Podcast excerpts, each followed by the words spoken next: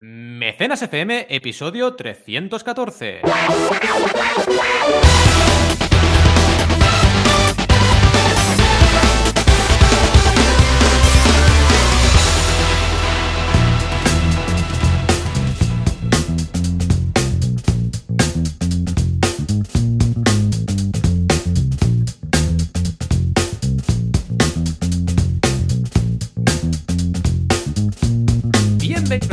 Bienvenidas a Mecenas FM, el podcast donde hablamos de crowdfunding, de financiación colectiva, de micromecenazgo. Como cada sábado, cuando no estamos de vacaciones, siempre nos tendréis aquí a Joan Boluda, consultor de marketing online y director de la Academia Online para Emprendedores, boluda.com, y a mí mismo, que soy Valentía Concia, que soy consultor de crowdfunding y también tengo una academia online en banaco.com.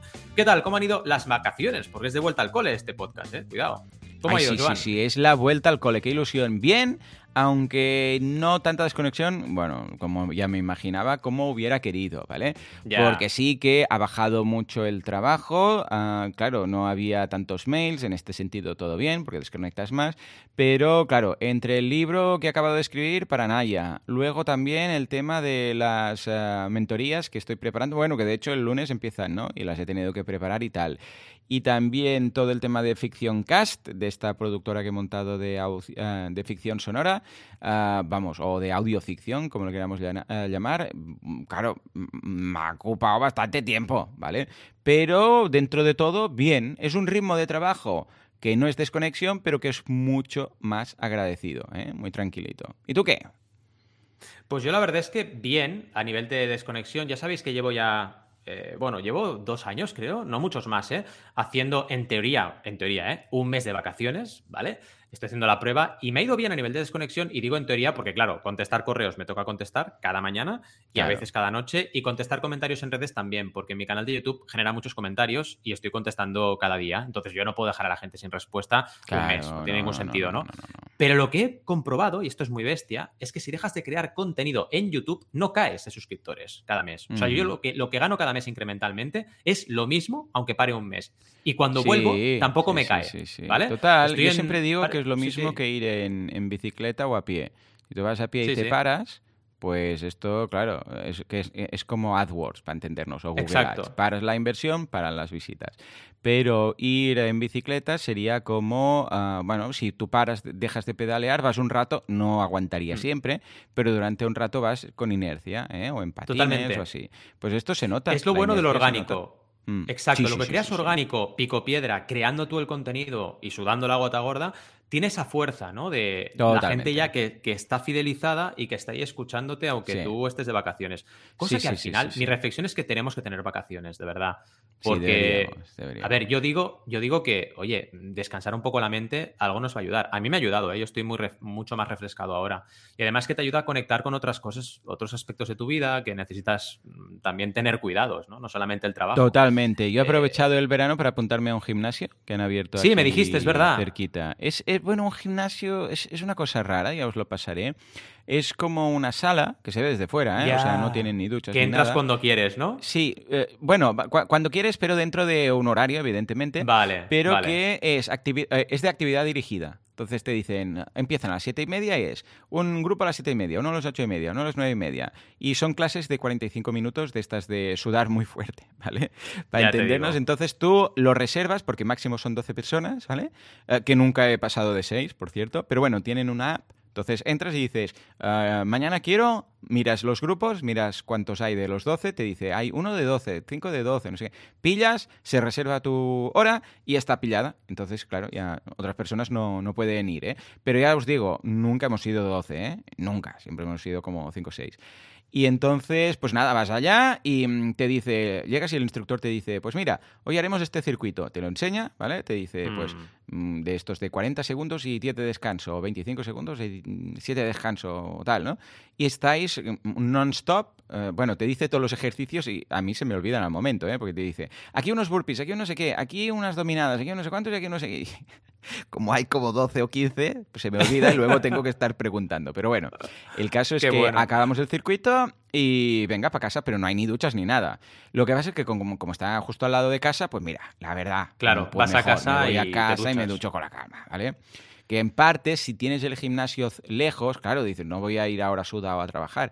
Pero como ya lo he pillado precisamente al lado de casa, eh, y muy bien, ¿eh? Mm. Tenía ganas ya de hacer Yo tengo algo uno, tengo uno de esos cerca de casa, también igual que tú, y además, como nos suele pasar siempre a ti y a mí, que nos cortamos el pelo la misma semana, tenemos... Sí, todo igual. Pues cuando, cuando me lo dijiste pensé, narices, es que hacía dos días que le había dicho a Carmina, me tendría que apuntar al gimnasio, ¿eh? Hacer algo de... Sí, Pero es que tal hacía cual, dos tal días, cual, ¿eh? tal cual, tal cual. Sí, Porque sí, claro, salgo a correr, que está muy bien, pero ¿qué me pasa? Que la parte superior del cuerpo no la trabajo. A ver, la trabajo, Claro, hago flexiones claro. abdominales, pero me gustaría un poquito más de caña, ¿vale? Sobre todo para la espalda, ¿eh? Sí. Y Sí, sí, eso, hacerlo en casa no me apetece. Me hace falta ir, ir a algún sitio y hacerlo, ¿sabes?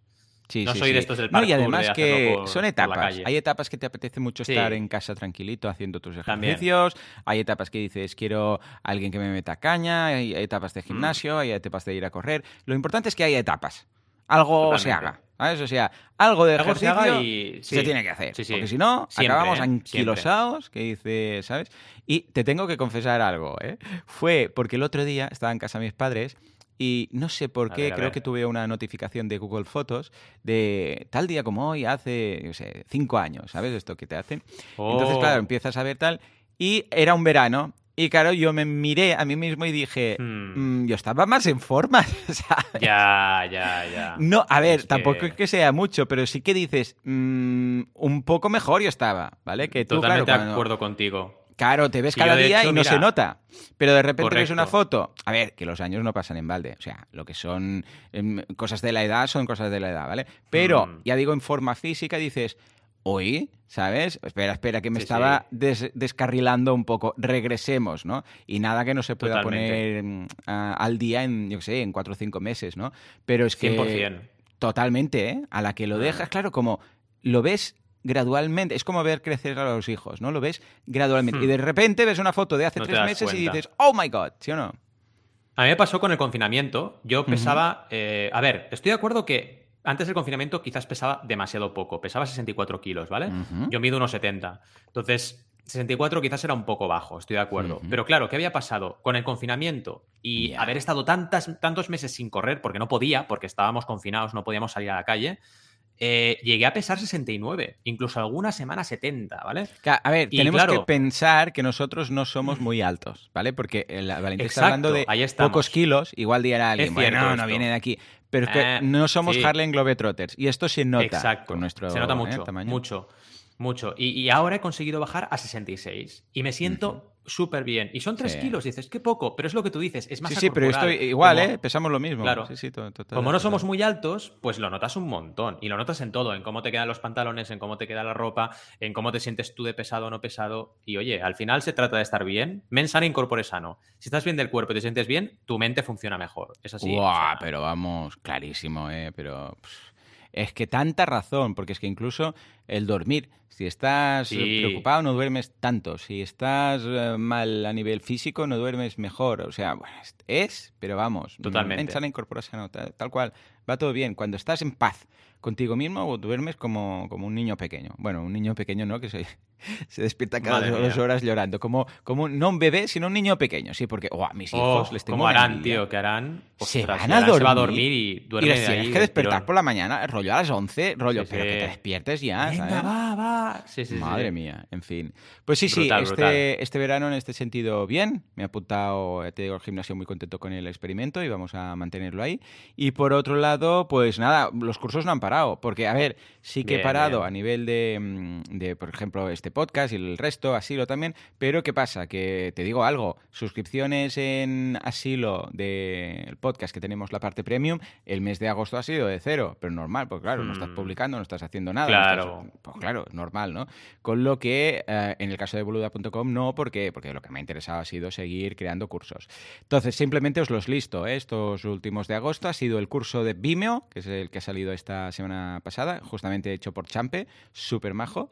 Luego el de Amazon Central, cómo vender en Amazon, el intermedio.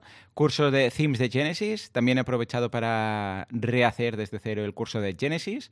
Curso avanzado de OBS y curso avanzado de Logic Pro. Ya los tenéis todos en boluda.com. ¿Y tú qué, en Manaco? ¿Has salido clases? ¿No? ¿Sí? ¿A medias? ¿Qué has hecho? Sí, a ver, lo que he hecho es eh, re- retomar después de la vuelta al cole. Es decir, yo en Ah, agosto no he, publicado contenido. De hecho, lo pongo siempre como aviso en la web también para los alumnos que hacemos agosto de vacaciones, ¿no? Pero bueno, evidentemente todo el soporte de respuesta a los suscriptores se sigue manteniendo, obviamente. O sea, la gente pregunta y yo voy respondiendo y eso es al final lo importante, que agosto también se aproveche para adelantar cosas a nivel de los proyectos. y a nivel, digamos, de contenido nuevo que tenéis ahora, seguimos, ya estamos en la segunda mitad, casi acabando los cursos actuales. Y hemos hecho eh, la clase de publicaciones minimalistas en redes sociales, cómo publicar contenido de forma minimalista en redes sin hacer, eh, digamos, eh, un uso abusivo del lenguaje, demasiado texto, etcétera, y poder impactar igualmente en la audiencia.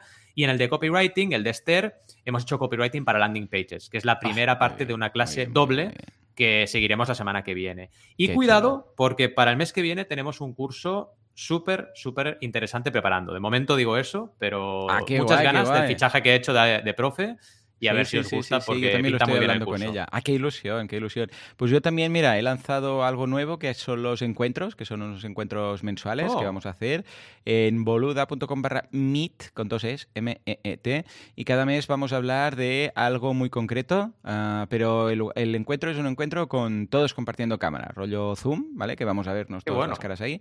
Y eh, este primero va a ser creación de contenido para marca personal. Voy a hacer una charla y luego vamos a hacer debate entre todos, vamos a hacer preguntas y respuestas, cada uno expondrá sus cosas, podrán preguntar sobre su, caso, compartiremos la página web, todo esto. O sea que muy chulo. ¿eh?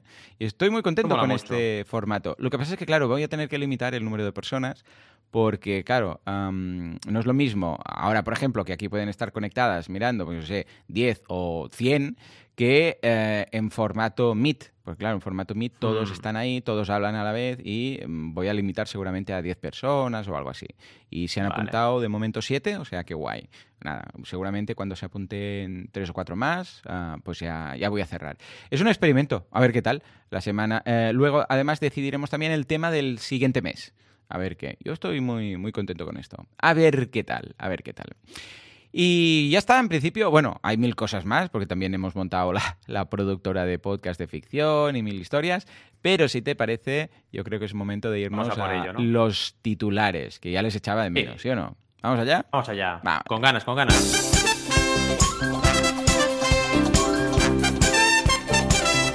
Esta semana hablamos de Tropic Feel. Otra vez, ¿qué habrán hecho? ¿Mochilas? ¿Habrán hecho zapatillas? ¿Habrán hecho qué? ¿Qué? Pues se han ido a cinco días.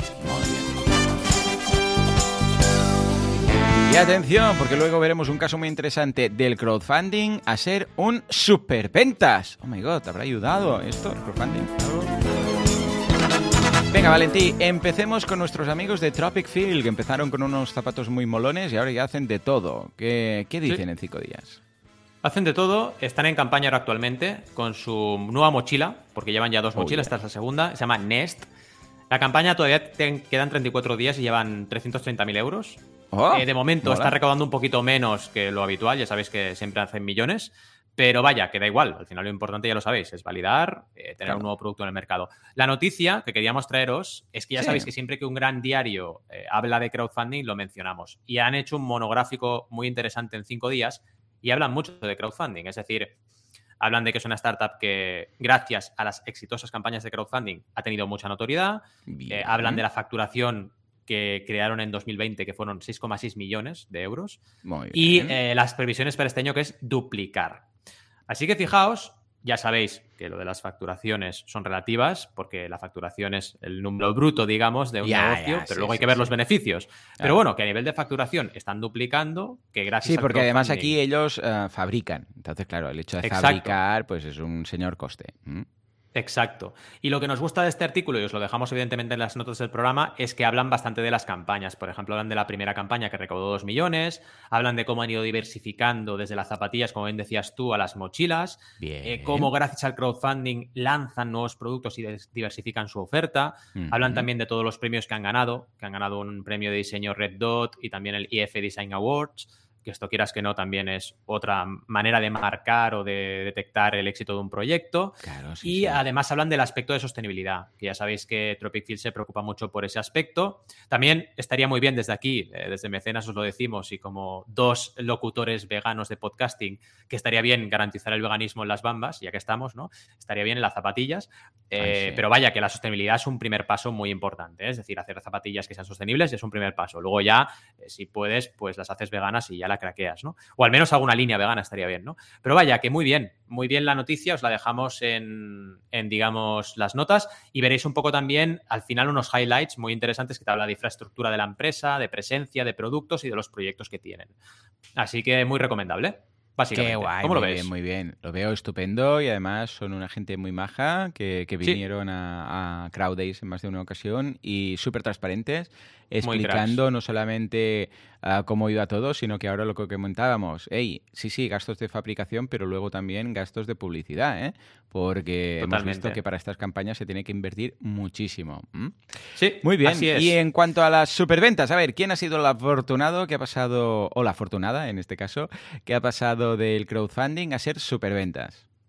Pues mira, esto es una noticia del país, nuevamente un gran diario hablando de crowdfunding, en titular además. Yo no la conocía a ella, se llama María Reich y ha montado o empezó montando un crowdfunding y ahora es una superventas. Y esto vuelve a ser lo mismo que anteriormente, es decir, no pasa en todos los casos, obviamente, pero siempre el crowdfunding te va a ayudar a crecer. Evidentemente hay gente que además del crowdfunding tiene otros factores externos e internos que permiten que crezca exponencialmente y hay otros proyectos que crecen menos. Pero lo importante es que tengamos esa visión del crowdfunding como herramienta que no solo te apoya durante tu propia campaña, sino que te apoya a medio y largo plazo, ¿vale? Porque la gente, y mis clientes son iguales, ¿eh? cuando me llegan al principio, son muy de, bueno, pero ¿cuánto voy a recaudar en 40 días? Y muy preocupados por la campaña. y digo, eh, que es el principio de algo esta estrategia. Es decir, tú puedes trabajar una estrategia a largo plazo con crowdfunding y los beneficios más grandes te vienen después de la campaña, no antes. Así que es importante que lo tengas presente. Bueno, es una autora de 28 años, por cierto, María Rech, y lo dicen en el artículo, y nos explican un poco todas sus obras y cómo, gracias a ese primer crowdfunding, que con 40 días recaudó 4.500 eh, euros de un objetivo de 2.000, fijaos, una campaña muy en la media, pues ahora es una superventa y ha vendido hasta 75.000 ejemplares. muy ¿eh? bien, qué guay. O sea que, qué bonito es eso, que siempre me dices tú, esto es la esencia del crowdfunding, y tienes razón, ¿no? Lo bonito que es cuando una campaña de crowdfunding, pues permite que una autora que era desconocida nazca con un primer proyecto y luego triunfe. Esto es súper bonito, ¿no? Eh, y creo que es lo que nos tenemos que quedar muchas veces y no solo la parte negativa, que también la hay y hay que analizarla y hay que aprender de ella, eh, cuidado. Pero oye, cuando las cosas salen bien, que es la mayoría de las veces, pongamos el acento ahí también, ¿no? ¿Cómo lo ves? Lo veo muy bien y efectivamente ese es el crowdfunding que nos gusta, que están todos muy bien, ¿eh? los crowdfundings y todo lo que queramos, pero que esto es precisamente desde mi punto de vista y también para emprendedores, lo que nos ayuda a validar una idea, porque es lo que dices tú, la campaña pues fue una campaña dentro de la, de la, normalidad, o sea, dentro de los baremos habituales, pero luego el éxito muy bien. Y ese éxito seguramente pues no podría haber sido sin haber validado con la campaña, o sea que estupendo. Pues nada, ahora sí, nos vamos ya a por el tema de hoy.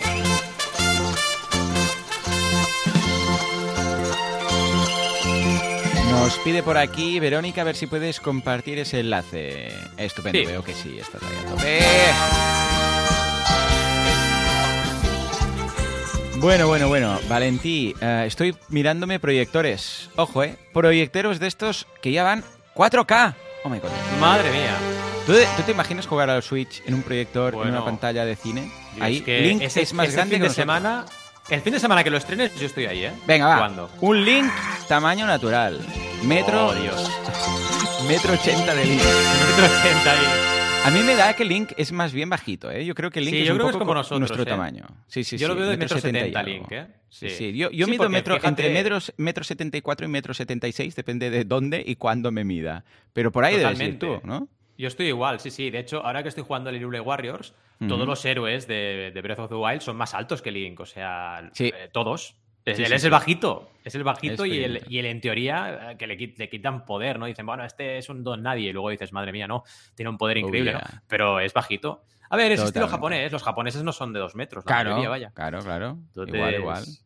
En fin, los japoneses tampoco tienen los ojos que, aparecen en los manga, precisamente, porque Es, es, de esas cosas que nunca he entendido, ¿no? Este pedazo de ojos que dibujan. Bueno, es lo que les atrae. Ah, por cierto, Valentí, que ahora tengo, me bajé ayer, que no sabía desde cuándo, pero el otro día ah, perdí, perdí el mando de la tele. Momento friki, ¿vale? Para que todos lo oh. sepáis. Perdí el mando de la tele, no estaba en ningún lado, ¿vale? Que por cierto luego lo encontramos oh. dentro de un juguete de, de Sam, típico también. Bueno, en fin, y claro, estábamos desesperados. Y como el, tengo el Apple TV, ¿sabes? Dije, bueno, vamos a tirar de Apple TV, porque como con el mando del Apple TV la tele también se enciende y todo, digo, bueno, vamos a tirar de Apple TV, ¿vale? Y, claro, hacía mucho que no estaba y me fui al App Store del Apple TV para empezar a bajar pues Netflix, no sé qué, no sé cuánto. ¿Y sabes qué me encontré? Me encontré Crunchyroll y High Dive, que son dos oh. plataformas estilo Netflix, pero para anime, para manga. ¡Qué bueno! Qué bueno. Y, sí, sí, efectivamente, ya están. Debe, eh, debe haber sido algo nuevo porque me lo encontré en destacados. Cuando abres la App Store, ¿sabes que aparece ahí? ¡Pum! Súper grande, ¿vale? Pues aparece ahí a, Crunchyroll, que Crunchyroll es como la grande, ¿vale? Es como un Netflix de anime solamente, ¿vale? Y dije, Tato, eh, vamos a probarlo. Y nada, ayer sí, sí, con, con Chan estuvimos mirando algunos animes. A Crunchyroll son más de simulcast, es decir, que lo sacan al, tiempo, o sea, tan rápido como en Japón, pero en japonés subtitulado en inglés, ¿vale? Y en cambio, High Dive es más de, se esperan un poco más, pero ya va eh, doblado al inglés. O sea, no, subtitulado, sino doblado, ¿vale? O sea que echar un vistazo a ambos, porque ambos tienen esta opción de 15 días para probar, a, ver los animes que hay y tal. Y muy bien, porque ahora desde la tele, a ver, yo tengo conectado el Mac Mini a la tele, con lo que también con el teclado y tal podría ir, pero es muy cómodo ir con un mando, ¿eh? la verdad. Totalmente. Con el mando, clic, clic, clic y ya lo tienes todo. Ahí queda, ¿eh? Ahí queda. No, no, ahí queda. Nosotros nos hemos comprado un repetidor para que nos llegase bien la señal a la tele y pronto se va a venir Disney Plus a casa, que hace tiempo que tenemos ganas. Y esto que me comentas, se lo voy a comentar a Carmina, porque ahora está viendo muchas cosas en plan de disco duro que tiene, ¿no? Pero dices, oye, mm. puedes mirar nuevas series y tal, eh, y, vaya, es como un Netflix al final, temático, y a nosotros nos gusta tanto el anime, merece mucho la pena, la verdad. Qué guay. Muy bien, muy bien. Pues venga, échale un vistazo, ¿eh? Yo creo que vale mucho la pena. Venga, va. Valentín, ahora sí que me he interrumpido, pero es que estaba muy emocionado con esto y tenía que contártelo. Es más importante lo friki, siempre. Venga, claro, claro. De márgenes de seguridad y de beneficio, dos cosas que parece un poco tabú, ¿no? Porque la gente se lanza al mm, crowdfunding y dice dos grandes mentiras. Mentira uno, que con el crowdfunding eh, tienes que pagar los gastos y ya está, que dices no. Y mentira dos, que con el crowdfunding en realidad no ganas dinero. No es verdad, ni una cosa ni la otra. Evidentemente, depende de quién. Claro que hay campañas que la lían y lo hacen fatal. Pero si lo haces bien y lo planteas bien, tienes que tener en cuenta estos dos márgenes. El de seguridad, que es el básico imprescindible, y el de beneficio. Y hoy vamos a ver un poco cómo trabajar esos dos márgenes y gracias a ello poder plantear mejor las campañas. Eh, empezaríamos un poco con, con el concepto. Es decir, ¿por qué hay tantas campañas que la lían, ¿no? Porque las hay, evidentemente. Claro, a nivel, digamos, eh, proporción, son pocas las que la lían. Son un 20% del total, que dices, bueno, ¿pero por qué ese 20%? A mí me preocupa, porque mm, de 500 y pico mil proyectos lanzados de Kickstarter, un 20% son muchos que tienen problemas de entregas y tal. Evidentemente no significa que esto de 20% no entregue, ¿eh? cuidado. Problemas de entrega significa atrasos, significa eh, que la gente cuando reciba el producto tiene que pagar un extra porque no lo habían tenido en cuenta, etcétera, ¿no? Luego está la gente que no entrega nunca, que es un porcentaje todavía más pequeño, ¿eh? Pero bueno, pues básicamente por no tener en cuenta el primero de los márgenes que hoy trabajaremos, que es el de seguridad que sirve para evitar imprevistos. Tú cuando haces un plan de negocio, siempre pones un margen de imprevisto, siempre. Es decir, no vas a hacer un plan de negocio y decir, no, es que va a salir todo perfecto, mis estimaciones son perfectas, no me voy a equivocar en nada y no me hace falta tener ningún margen de imprevistos. Nunca lo vas a hacer. Pues en crowdfunding tampoco. Porque al final, pensad que el crowdfunding, eh, si lo trabajas bien, repito, porque lo puedes hacer mal, si lo trabajas bien, es una manera de, eh, digamos, holística de tratar tu proyecto y trabajas todas las áreas de negocio. Joan y yo cuando hmm. estudiábamos, pues trabajamos todas las áreas de negocio. Y es que es así, al final acabas trabajando la parte financiera, la parte de marketing, la parte comercial, la parte de personas, todas y no puedes descuidar ninguna de ellas. Y aquí estaríamos en la parte de resultados que debes tener en cuenta. Entonces, ¿qué margen recomendamos? En la guía del creador lo sabéis. Estamos siempre entre un 5 y un 20%, ¿vale?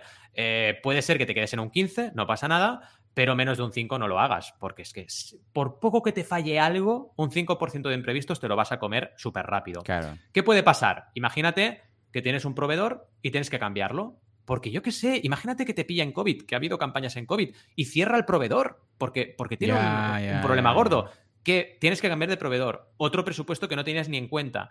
Todo eso te va a generar problemas. Cambio de tarifas, otro típico clásico problema. No, mira, es que resulta que al final tenemos que subir tarifas y lo que me pediste hace un mes o dos meses ha cambiado pues otro tema que te puede hacer subir los costes. Problemas de envío. Imagínate, no te imagines que tienes un problema con el proveedor, no, imagínate que hay envíos que no te llegan y tienes que te devuelven los envíos, que esto con la guía me ha pasado a mí. Te devuelven el envío, tienes que volver a contactar con la persona y volver a enviar el mismo producto, con lo cual tu margen se va al garete. Pues eso, si no tienes un margen de seguridad, te lo comes con patatas. Problemas de producción, que es, oye, imagínate, ha salido una primera tirada del libro y está mal impreso. ¿Qué haces? pues tienes que volverlo a, enviar eh, a producción, tienes que volverlo a producir y tienes que volverlo a entregar. Eso te reduce el margen. Si no tienes margen de seguridad, te lo comes. Y el último que se me ha ocurrido, pero hay muchos más, encarecimiento de materias primas. Que esto también es, ha pasado en muchas campañas de, mira, es que yo tenía este precio y al final por un tema de, mm, imagínate, de oferta y demanda a nivel mundial, resulta que ha subido el precio de, este, de esta materia prima y, y tu producto se encarece un 10%. ¿qué haces si no lo tienes en cuenta? Claro, claro, claro. Pensate al final que el riesgo es que tú recibes el dinero y tienes un compromiso con la gente, tienes que producir y entregar. Si tú te has equivocado en esa estimación, ya no vas a poder, seguro, salir limpio de esa campaña, vas a tener que pagar dinero, ¿no? Eh, este sería el primer bloque. Entonces, eh, idlo pensando. Si tenéis dudas en el chat, que ya hoy he visto que la gente está súper activa, incluso nos han pasado alguna campaña que nos guardaremos para el siguiente episodio para comentarla. Eh, vaya, me lo podéis ir comentando, os lo, nos lo podéis ir comentando, ¿no? Eh, recordad que lo que debéis tener en cuenta a nivel de costes siempre, para luego aplicar el margen, evidentemente, es producción, envío y empaquetado, que esto ya lo vimos en un episodio, comisiones el 5% de la plataforma y 4% del banco, y luego el IVA. El IVA generado por las ventas también hay que tenerlo en cuenta. Y a todo eso debes sumarle el margen de seguridad sí o sí, ¿vale? Eh, segundo bloque, margen de beneficios. que esto es difícil de entender, pero tú el margen de seguridad lo aplicas cuando estás estudiando tu coste, de, tu objetivo de recaudación. El margen de beneficios mm, lo aplicas cuando planteas los precios. ¿Vale? ¿Por qué? Porque al final, ¿tú qué estás haciendo? Hasta que llegas al 100%, con tu margen de beneficio estás financiando un poco tu proyecto, pero una vez llegas al 100%, tienes que tener beneficios. ¿Y por qué? Me diréis, ¿por qué tengo que tener beneficios? Por un tema de posicionamiento de producto. Es decir, si tú vendes tu producto a 20 y validas a 20, luego a lo mejor el mercado no te lo acepta a 40. Entonces, tener fijado un precio en crowdfunding de 20 cuando en realidad tu objetivo es vender a 40 es una mala validación. O sea, no es por voy a ganar dinero con mi crowdfunding, no, es que es necesario. Es necesario porque si no tu proyecto será insostenible. Porque repito, si tú validas a 20 y luego cuando lanzas tu producto no te permite el mercado que vendas a 40, tu validación ha sido una porquería y, entonces ya no tienes vuelta atrás, ya no puedes hacer nada. Entonces necesariamente tienes que poner tu margen de beneficio cuando fijas precios, porque tu precio no puede posicionarse muy por debajo, un poco sí, pero no muy por debajo de tu precio objetivo. Y aquí es donde está el tema. ¿Es malo? No es malo, es que debe ser así, porque al final, vale, evidentemente hay proyectos y proyectos, un proyecto solidario, tal, vale, pero un proyecto empresarial tiene que ser sostenible en el tiempo. Entonces, no podemos cometer, que eso se ve mucho, eh, bestialidades como descuentos del 80 o descuentos del 70% en campañas. es muy loco. Es muy loco porque validas mal al final, ¿no?